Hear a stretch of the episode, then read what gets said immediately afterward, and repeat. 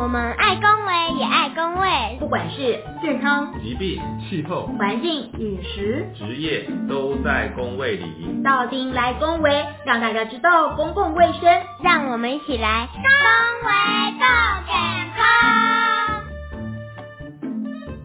非常欢迎再次来到我们讲话顾健康的节目。呃，今天我们节目呢非常开心，那个我们今天。就是我的指导教授郭年在郭老师呢，一起来加入我们今天的节目。那我们今天要讲的主题是什么呢？就是跟最近疫情下呢，这个视讯诊疗的部分呢，很多年长者啊等等的发生一些问题。那在这样子的情况底下，是不是会未来在我们的健康啊，或者这个部分会不会有一些健康不平等的状况？这就是我们今天要谈的主题。所以我们非常热烈的欢迎我的指导教授郭年珍郭老师，我们请他来跟大家说几句话。郭老师，好，谢谢雪佛，各位讲话顾健康的听众朋友，大家好。啊，我是台大健康政策与管理研究所的郭念真老师。啊，我的学界朋友啊，或者是学生对我的认识，其实比较是在我的研究领域。啊，比如说在健保制度啦，哈，特别是支付制度，也就是健保怎么样付钱给医院诊所，哈，我知道我们这个线上另外两位医师，这个呃眼神就开始锐利起来，这样可能不喜欢这个议题，这样不会不会，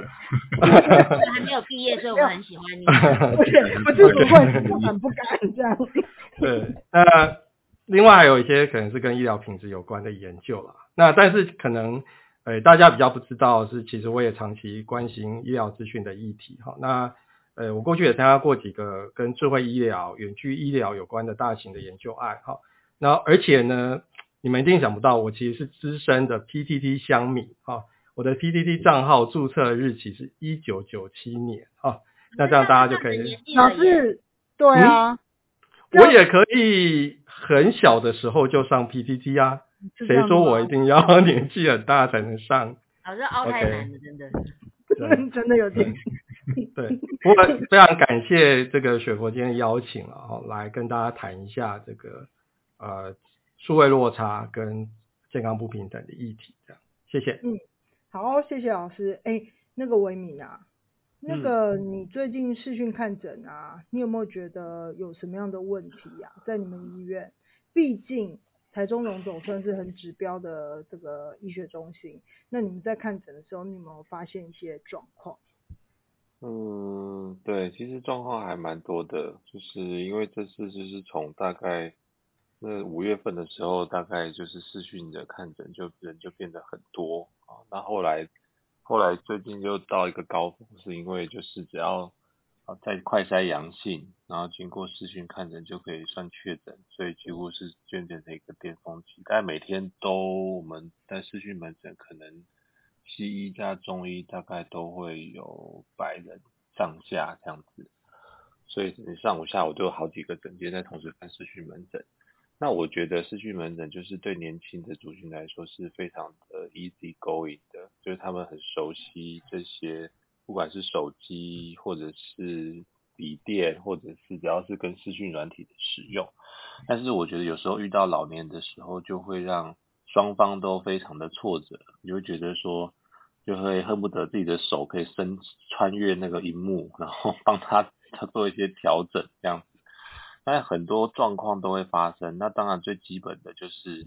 呃，它连不上啊，它怎么样都连不上线啊，那这个很常见。那有一些是一开始遇到要下载软体，因为我们是用 Webex，因为我们希望全程要录影，所以要下载软体。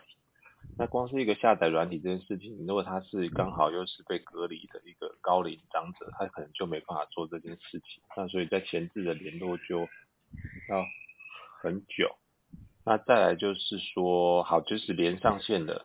那可能会出现的几个状况，一个就是没有画面。哦，他有只有声音没画面，那我们就跟他说，你哥要开荧幕啊，要开镜头哦，那他就一直找不到镜头在哪里，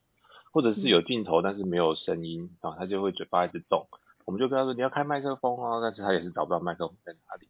那今天还有遇到一个，就是他有用一个背景，哦，我们有时候会用背景嘛，那背景的时候呢，就是因为因为他会去抓你那个人的那个远近，所以我们今天要请他给我看那个视讯，就是请他给我看那快筛盘的时候。因为他那个线真的很不明显，所以他就说你拿近一点，拿近一点，但是因为背景的关系，他那个快筛盘就会消失在我们的眼前哦。那我们就说，那你把背景关掉。那这个时候对面这个阿姨呢，她说怎么关啊？她说这这个找了十分钟才有办法把那个背景关掉，我们就在这一旁就是在等她。那所以就是会遇到很多很多这种问题，我才发现说，其实其实这个数位的一个呃资讯素养的一个落差，其实是蛮大的一个问题，特别是在这高龄的长者，然后又遇到疫情，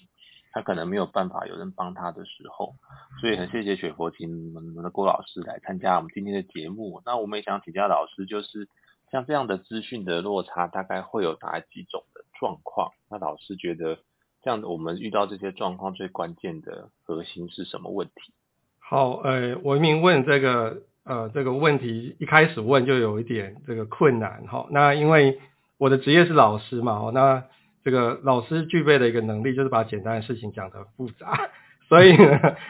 要回答文明这个问题了哈，就是诶到底这个数位落差大概有几种状况哦？那呃，如果我们讲比较传统的定义哈，比如说 OECD 它定义数位落差，好指的是就是不同社经地位的个人啊，或者是家庭，好，那他可能在使用这些资讯啊，或者是通讯科技的机会，以及呢，哈，使用一些网络上的活动，好的这些机会上面的差距，哈，那但是大家可以大家可以这个理解一件事情，就是随着这个资讯科技的普普遍化，哈，那我们现在日常生活当中其实。我们身边多数的民众身边都有很多的这些啊资讯的设备，比如说电脑，哦，那也很频繁在使用网际网络。所以呢，在这种情况之下，其实当我们啊在重新来检视数位落差这样的一个问题的时候，它就不再只是民众有没有机会去使用到这些设备，而是民众有没有能力去运用这些数位资讯的设备，以及呢。呃，怎么样扩展这个使用资讯科技能力的广度跟深度？那所以呢，这才能够比较精确的反映所谓数位落差的实际的情况哈。那这个有些人哈，他可能看起来拥有资讯的设备，比如说他有台电脑，然后还有这个非常先进最新款的啊苹果的智慧型手机，但是事实上并没有运用数位科技的能力。哦，就好像刚刚为名的这个视讯看诊的经验啊，其实就很传神的。描述这个这样的一个情形哈，就是这个病人或病患家属，他其实是有智慧装置的，但是他其实不太会操作。其实啊，我也很想要问维明，就是你的观察，除了病患有数位落差的情况，你的同事是不是也有类似这样的数位落差的情况？同事哦，对，还是其实你们都是这个开始视讯看诊之后，大家都是这个信手拈来，都这个使用上完全没有问题这样。应该是说，我不太看不到，看不太到同事的使用的状况，因为我们在看诊，大概都是自己看自己的，所以不会说就一排，然后我们可以去看其他人的状况。但是就是多少，我觉得在刚开始，就是我们会接触这一波会接触到视讯看诊，是在去年那个三级警戒的时候。健保署才有开放这一类在居家隔离的病人，或者是不愿意到医院来的病人，开始有这个视讯跟电话。那那一刚开始的时候，其实大家都不是很习惯啊，或者就是就是像我而言，那你要从实体的门诊转成视讯的门诊，就是多少会有一点落差，所以刚开始的时候会看比较慢。那后来就是越看越上手。那我相信我同事应该也会经历过类似这样的阵痛期。那至于资讯的部分的话，可能应该每个人的状况可能会不太一样，这个可能就要问看看国有的想法。嗯，其实我们在实务上啊，就是说像以前啦，应该是说前一阵子，像卫生所很接很多很多的电话，从一开始打疫苗，然后到后来的这些什么居格单啊，什么有的没有的事情。那像刚刚老师有提到，就是说，第一个是有没有设备，第二个是有没有能力使用。那这种状况，其实我们最常遇到的情境就是说，哎，可能长辈想要打疫苗，但是他又不知道怎么去做预约的动作。那其实年轻人反倒是没有这个问题。那虽然我们的呃一九二二的平台整个都已经建制的相对完善，可是这一些长辈他其实就就真的是不会用。那我们大概在卫生所能够做的，其实我们要为民服务，大概就是呃把他的电话。里面提供的资讯，我们帮他在在一九二二的平台上面去去把资料去做输入的这个动作。那我不知道说在其他方面或老师有没有建议说，哎，我们在实务上或我们整个政府的系统啊，公共卫生的系统，有没有什么还可以再去帮忙他们的地方？其实呃，如果如果我们谈的是数位落差的这个问题的话，啊，这个数位落差造成的原因其实是非常的复杂的哈。那跟其实今天雪佛原本说我们要讨论另外一个这个问题叫健康不平等是很有关系的哈。那经常都是跟这个数位落差原因，其实跟健康不平等原因经常是重叠的，或者哈，我们可以用现在比较流行的哈，在学术界的一个名词叫做健康的社会决定因素。好，那这这个所谓的决定因素，其实包含各种社会经济的能力，然后呃民众的教育程度啦，他的就业的状况，他是呃这个很稳定的就业，他是非典型的这个雇佣哦，或者他是失业。他的收入的高低，哈，那他居住所在的社区邻里的环境，哈，以及啊，当他有就医需求的时候，是不是能够获得需要的医疗照护，哈，那这些统称都是健康的社会决定因素，哈。那我我我举一个比较特别的例子，哈，我曾经听过有医师抱怨，我相信我们我们线上另外两位医师可能都有这样的经验，哈，就是呃，病患看诊的时候拿着厚厚一叠。哦，他这个是有备而来的病人，哦，在网络上查的各种疾病的资料，来讲好听叫请教医师了，好，然后这个讲的比较不礼貌，就来测一测这个医师的这个呃这个分量这样子，哈，然后或者呢，他就会核对医师给的治疗的建议，哈，跟这些他查到这个网络资讯是不是相符，哈，那很多医师都觉得说，哎，这个在网络时代，哦，这病人这样子的一个习惯或行为会造成他们很大的困扰啊。那但是呢，如果我们举这样的一个极端情况来看的话，其实哈要做这样的一个病人其实不容易耶哈，因为他要有一定的资讯科技的使用能力才做到。首先呢，他要有上网的设备，他知道怎么样用搜寻的工具去查跟他疾病有关的资讯，而且呢，他要能够组织跟整理他所搜寻到这些资讯。最后呢，他还要找到这个印表机哈，能够把这些资讯印出来，然后才有办法到诊间来请教医师哈。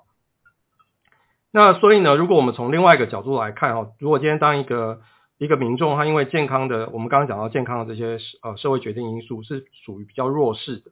比如说他的教育程度比较低啦，或者他相较于一般民众，他收入是比较少的，那他居住的邻里环境这个网络连线设施比较不普及，或者虽然有网络连线的这样的一个线路，但是频宽是比较低的，那它相较于其他民众可能就比较难使用这些资讯科技。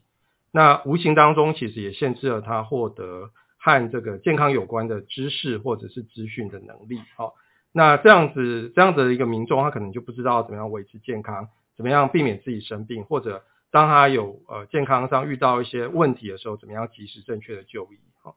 那我觉得这样的一个问题在现在生活当中，其实呃会愈发越来越严重因为我们现在的生活其实已经离不开各种的资讯科技。哈，那这个跟数位落差有关的，可能不只是健康不平等的相关的问题，甚至跟我们民众未来在就业啦，在职场上的升迁，甚至组成家庭的能力，或或者是拓展人际网络等等呢，都是有互相影响的。那刚刚一开始开场的时候，雪佛其实谈到 COVID-19，对不对？那其实这个呃，我们的听众朋友可以回想一下哈，这个 COVID-19 开始的时候，从呃口罩荒。然后大家要查口罩地图，知道哪边哪个药局是有呃多的口罩可以购买。到后来变成要上网或者到超商的 iPhone 预约。诶，我们线上的这个几位医师啊，雪佛 Coco，你们自己有预约过口罩吗？当然有。啊？你们你们觉得？没有哎。你没有啊？你觉得？你觉得？你觉得？你们觉得那个预约容易吗？超难用。超难用是不是？对啊，我还记得，我还记得有，我还记得有那个民意代表还抗议说，哎，这个怎么都设计成这种上网的？那对于一些长辈或者是不会使用网络这些科技的民众来说就很不公平。可是这还只是一开始，对不对？到后期我们开始用健保署的健保快一通或者一九二的疫苗预约系统去抢 COVID-19 的疫苗，嗯，好，到近期如果民众是居家隔离，哎。那就如果是没有其他家人可以帮忙，他需要靠外送平台比如说嗯。F o o Panda 或 Uber Eat 要送餐，哦，嗯。那如果不幸这个快筛是阳性的话，就像刚刚维明提到的，就是呃要用视讯诊疗来代替 PCR 的确诊，这其实都需要我们的民众有一定的资讯科技使用的能力。那更别提，其实健保署其实希望民众能够做的呃能够做的更多，比如说呢去查询呃自己的健康存折，了解自己的健康状况，用药呃这个目前、自己或者是家人有使用哪些药物等等的的这些资讯，其实都是跟呃资讯的操作能力有关的。啊嗯，诶，最近真的就是像老师讲的，因为疫情的关系，其实刚刚那一连串的东西也让我体验很深。对啊，诶，那寇姐，你有没有什么要问老师？你们确定要我问吗？毕竟我现在当然要还没有毕业，你问我好怕被老师骂。诶，对你也是老师的学生，看，老师，你刚刚讲的这些啊，就是就是你会你会发现到，就是不管你讲的就是个人的能力啊，或者设备啊，或者是他们家境，比如说像财力，我刚刚就想到就是之前有一个新闻是讲说有一个阿嬷，她就是匆匆忙忙的跑到警察局去请警察帮忙，因为她的小孙孙要上课了，但她没有办法帮他。他不会用电脑，他不知道该怎么帮忙，所以特地警察去他们家里面去帮那个小孙孙设定电脑，让他可以去使用电脑这样上课。老师像这样的这种资讯落差，你觉得就是目前呢、不管是在呃政策的部分啊、法规的部分啊，有没有哪些方法可以减少这样的状况？呃，我知道好像目前教育部已经有呃要准备蛮多的那个平板，要让就是学校去来做使用。你觉得这样子有办法就是让这样的状况能够减少吗？呃，首先我先回答你最后这个问题，我觉得呃会有帮助，但是它没有办法完全解决这个问题，因为其实我在前面已经提到，所谓的数位落差，它不单单只是呃民众他有没有办法接触到这些资讯科技的机会，可是更重要的是，其实是他有没有能力，他去使用这些资讯科技的广度跟深度。那其实我觉得你刚刚举那个呃，就提供平板电脑给学生这件事情啊，是一个蛮好的例子，因为有越来越多的国外研究或者是新闻媒体报道都呃在讲说，这一波的 COVID-19 的疫情其实更加凸显数位落差的一个冲击。那其实不止这个教育现场，我们看到学生改为线上上课，对不对？很多职场其实 work from home，或者到我们医疗场域，刚刚讲到通讯诊查，或者国外说的这个视讯看诊，其实都凸显在当这个疫情来临哈，让原本人跟人之间面对面才能够完成的这些社会的功能啊，其实被网络上的这种虚拟的活动取代之后啊，没有资讯科技使用能力的民众在求学、工作、就医乃至于生活都比疫情之前更加艰困。那刚刚 Coco 问的那个问题啊，就是啊、法规啦，或者是政策面要怎么帮助啊、民众？其实我觉得这件事情是很不容易，原因就在于说这个其实不是单一的政府的部会就可以解决的。哦，那不是卫生福利部单一的部会，也不是任何一个部会有办法解决，也不是啊、唐凤我们的政委一个人就有办法解决。好、那举例来说，比如说宽频上网这件事情，其实交通部的权责。哦，那但是呢，怎么样让已经进入老年的民众可以愿意再次去学习？哦，怎么样使用这些资讯科技？可能是教育部在成人教育啦、终身学习的政策跟资源投入有关。那所以呢，政府能够做的比较像是基础建设，怎么样让法规完备，或者让厂商有规则可循。好、那其实其实台湾政府也很早就把缩减数位落差当成重要的政策了。我没有拿行政院的这个置入的置入置入性行销哈，我只是很持平的跟大家说这件事情啊。那但是我们都知道说，其实还有一些事情是政府没有办法做到的，那需要民间起来解决。那我跟大家分享一个例子啊，因为刚刚 Coco 举那个老奶奶去呃这个呃向外求助要让孙子上课，我也举我奶奶的例子，我印象很深刻，她是另外一种早期的数位落差。我印象很深刻啊，我小时候呃这个呃回去探望爷爷奶奶的时候，然后在闲聊当中，爷爷就说啊这个奶奶哈、这个很久没有打电话给大家，因为家里的电话从转盘的电话换成了按键的电话。而奶奶呢，以前从来都只会用转盘的电话。当这个电话长得都很像，只是转盘变按键之后，它就不再会使用。所以各位可以想象一个这么简单的一个设备，它甚至称不上是呃多先进的资讯设备，可是对于这个呃老年人来说，或者某些呃这个呃特性的民众来说呢，它就是一个很难以使用的工具。那所以其实是需要外界的一个协助来啊、不管是在他的心理上，或者是在他的一个能力上，去协助他去学习怎么样使用。嗯，对，我觉得这个事情真的是非常的重要。其实刚刚听到你们讲那个什么口罩预约平台很难用这件事情，身为那个资讯科技界的我呢，真要跟大家讲声对不起，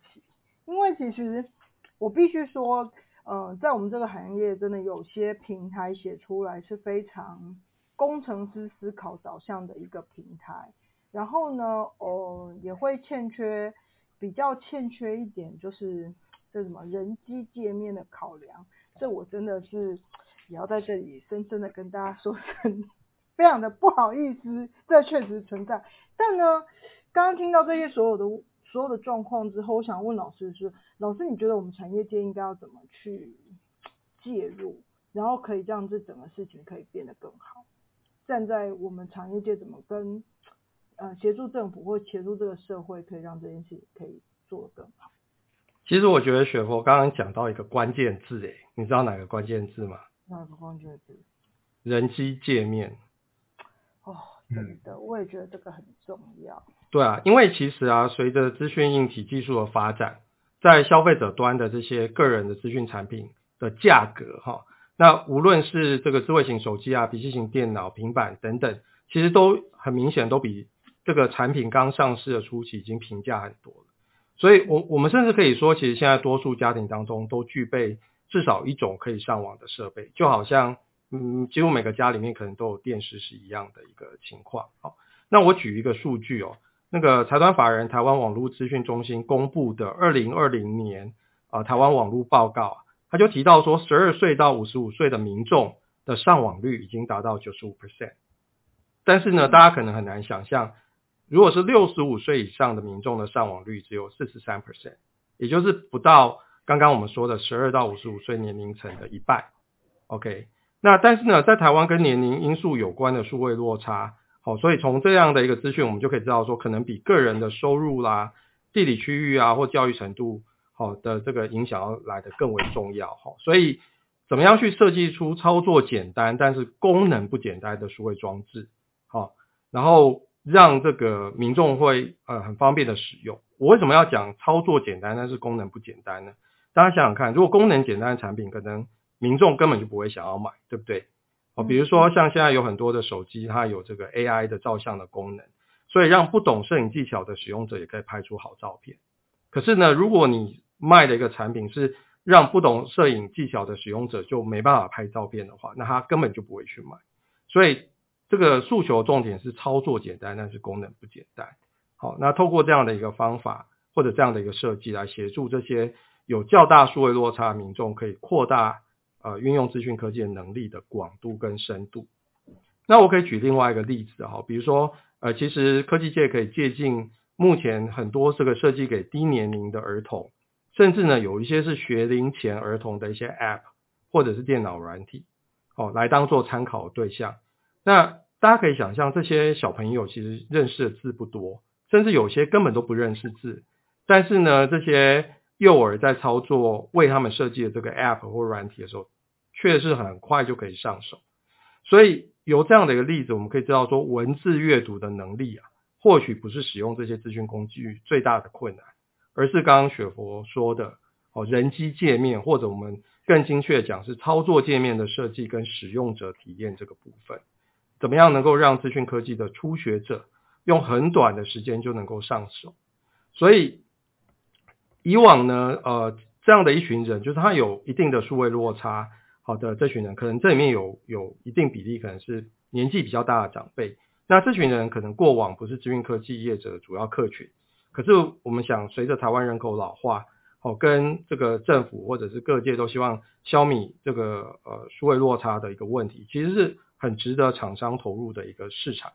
哦，对，所以老师你觉得就是我们应该要在更用心的把这个人机界面，而且是站在这些长者的立场去思考。这个人机界面的部分，希望能把这个部分做得更好。其实，呃，如果我们能做到这件事情，是不是就是也是一个很大的帮助了？这样子。对，因为我相信硬体就是资讯科技硬体的部分不是主要的问问题，最大的困难应该是在软体的部分。懂懂对。好哦，哎，那那个两位医师加上我们寇姐，还有没有什么问那个问题要问我们的老师？有吗？没有？啦，现在时间都快快要差不多了，不然我们就请老师来做 summary 嘞。请老师做 summary，你真的很。我想我今年应该又不用毕业了，那那我们还是请国佑来帮我们做一下 summary 好了。好哦，国佑因为老师讲的非常的深入，那我我觉得啦，就是说在哎，等一下，国佑，你说很深入的意思是这也有数位落差的意思吗？嗯，对，毕业喽，哈，我们一起啊。